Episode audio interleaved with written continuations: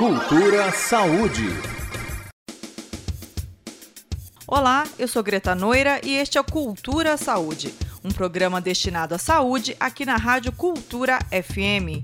Nosso encontro acontece toda quarta-feira, às três da tarde, com reprise toda sexta-feira, às sete da manhã, após o programa Violas e Violeiros. Neste programa de estreia, o assunto é a campanha Abril Verde e as doenças relacionadas ao trabalho. O verde foi a cor escolhida por estar associada aos cursos relacionados à saúde e também por ser a cor que representa segurança no local de trabalho. O símbolo da campanha é um laço verde. O mês de abril foi escolhido como marco para essa mobilização em razão de um grande acidente ocorrido em uma mina nos Estados Unidos em 1969. E desde 2005, o Brasil tem no calendário oficial datas que marcam a prevenção e conscientização de acidentes de trabalho. E para falar sobre o Abril Verde, nós conversamos com a ministra do Tribunal Superior do Trabalho, a magistrada Adelaide Alves Miranda Arantes. O Abril Verde é uma campanha é, destinada a alertar e prevenir acidentes do trabalho e doenças ocupacionais. É, o mês de abril ele foi escolhido em razão de duas datas importantes. O 7 de abril, que é comemorado o Dia Mundial da Atividade Física, e o dia 28 de abril, que é o Dia Mundial em memória das vítimas de acidentes e doenças do trabalho. Dados da Organização Internacional do Trabalho revelam que 2 milhões de pessoas morrem em todo o mundo por ano devido a doenças resultantes das atividades exercidas no trabalho, o que significa a morte de um trabalhador a cada 15 segundos. De acordo com o Ministério do Trabalho, o Brasil é o quarto país do mundo no ranking de acidentes fatais de trabalho. Só em 2017, mais de 12.500 trabalhadores brasileiros ficaram com invalidez permanente. A ministra Adelaide Alves apresenta números ainda mais alarmantes. Dados de 2017, os mais recentes, mostram 2.096 mortes no ambiente de trabalho por acidente. São quase seis acidentes por dia, o que significa um acidente com morte a cada quatro horas. Isso sem contar os acidentes que causam invalidez permanente ou temporária e que deixam sequelas, mas não causam a morte. Levados todos em conta, são quase dois acidentes por minuto que acontecem no Brasil. E estes números só aumentam. Somente nestes quatro primeiros meses do ano, o Abril Verde já atingiu um novo recorde. Com o rompimento da barragem de Brumadinho, que até o momento contabiliza 203 mortos e 105 desaparecidos, a tragédia passou a ser o maior acidente de trabalho da história do Brasil. O antigo recorde também pertence ao estado de Minas Gerais. Em 1971, 10 mil toneladas de concreto caíram sobre os trabalhadores, deixando 69 mortos e mais de 100 feridos. A magistrada Delaide Alves Miranda Arantes nos lembra de outros casos de acidente de trabalho que chocaram o Brasil. Só neste ano já aconteceram três grandes tragédias, que são os acidentes do rompimento da barragem de Brumadinho, o incêndio no centro de treinamento do Flamengo, no Rio de Janeiro, e o acidente de helicóptero que vitimou o jornalista Ricardo Boixá.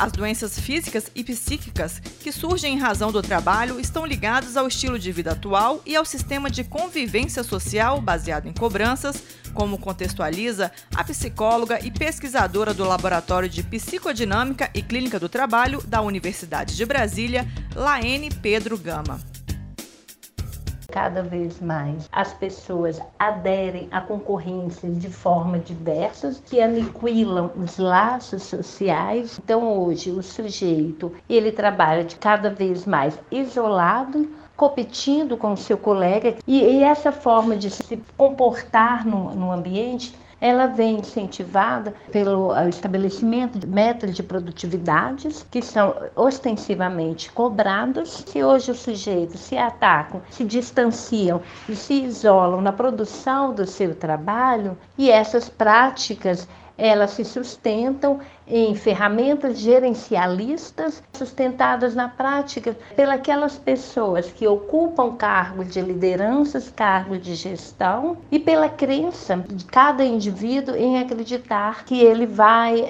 alcançar um estágio que amanhã será melhor do que hoje. As consequências deste mundo da competitividade são externalizadas em doenças osteomusculares e transtornos psíquicos. A psicóloga Laene Pedro Gama nos explica mais sobre este assunto. As doenças osteomusculares, elas são muito bem expressas pelo aquilo que nós conhecemos como a LER, como a DORT, né, as dores no pescoço. Então essas doenças, de alguma forma, hoje nós conseguimos estabelecer um nexo mais imediato com o trabalho. Normalmente, esse tipo de adoecimento, ele se dá pelas uhum. condições de trabalho. Ocorre que o trabalho, ele tem um outro fator que também também impacta diretamente naquele sujeito que o faz. Chamamos da organização do trabalho. As doenças psíquicas, também muito comuns no ambiente de trabalho, começam como uma forma de defesa até o momento em que o trabalhador não consegue mais lidar com a situação e tem dificuldades em permanecer no ambiente laboral. Uma das formas mais comuns de expressar esta angústia é a depressão. A pesquisadora do Laboratório de Psicodinâmica e Clínica do Trabalho da Universidade de Brasília relata outras doenças psíquicas ocasionadas em virtude do trabalho. Esse adoecimento expressa através de depressões cada vez mais severas, mais persistentes. Temos o, o a síndrome de burnout. Essa síndrome é, é atrelada ao trabalho, que é quando a pessoa ela tem é, um episódio de apagão, de repente tudo é apagado na memória dela, ou então ela tem um acesso de fúria sem entender exatamente o porquê aquilo ocorreu. E uma das consequências da pressão que o trabalhador sofre são as diversas formas de assédio. A mais comum, o assédio moral, e como consequência, o isolamento do trabalhador. É o que nos relata a psicóloga Laene Pedro Gama. O assédio moral, entanto, é a expressão máxima. É quando aquela pessoa passa a ser perseguida continuamente no seu trabalho e, e, nós chamamos esse tipo de violência da patologia da solidão. Então, ela vai se isolando, ela vai sendo isolada no assédio moral. A gente vê a pessoa isolada, não conseguindo mais estabelecer contato com seus pares, com a sua chefia de uma forma proposital.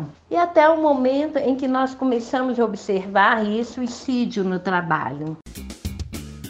Prevenção é a palavra para evitar que os acidentes ocorram no ambiente de trabalho. O médico do trabalho da Secretaria de Saúde do Distrito Federal, Ricardo Teotônio, explica o que fazer para prevenir doenças ocasionadas no trabalho. No geral, os métodos de prevenção mais efetivos são aqueles que visam identificar os riscos, medi-los e eliminá-los ou controlá-los e depois disso realizar o monitoramento das exposições dos trabalhadores a cada um desses riscos. Em caso de diagnóstico de doença ocupacional ou acidente de trabalho, o médico do trabalho deve encaminhar o trabalhador para acompanhamento adequado e notificar os órgãos competentes. Também precisa verificar se as condições do ambiente de trabalho não poderiam intervir na saúde dos demais trabalhadores daquele setor.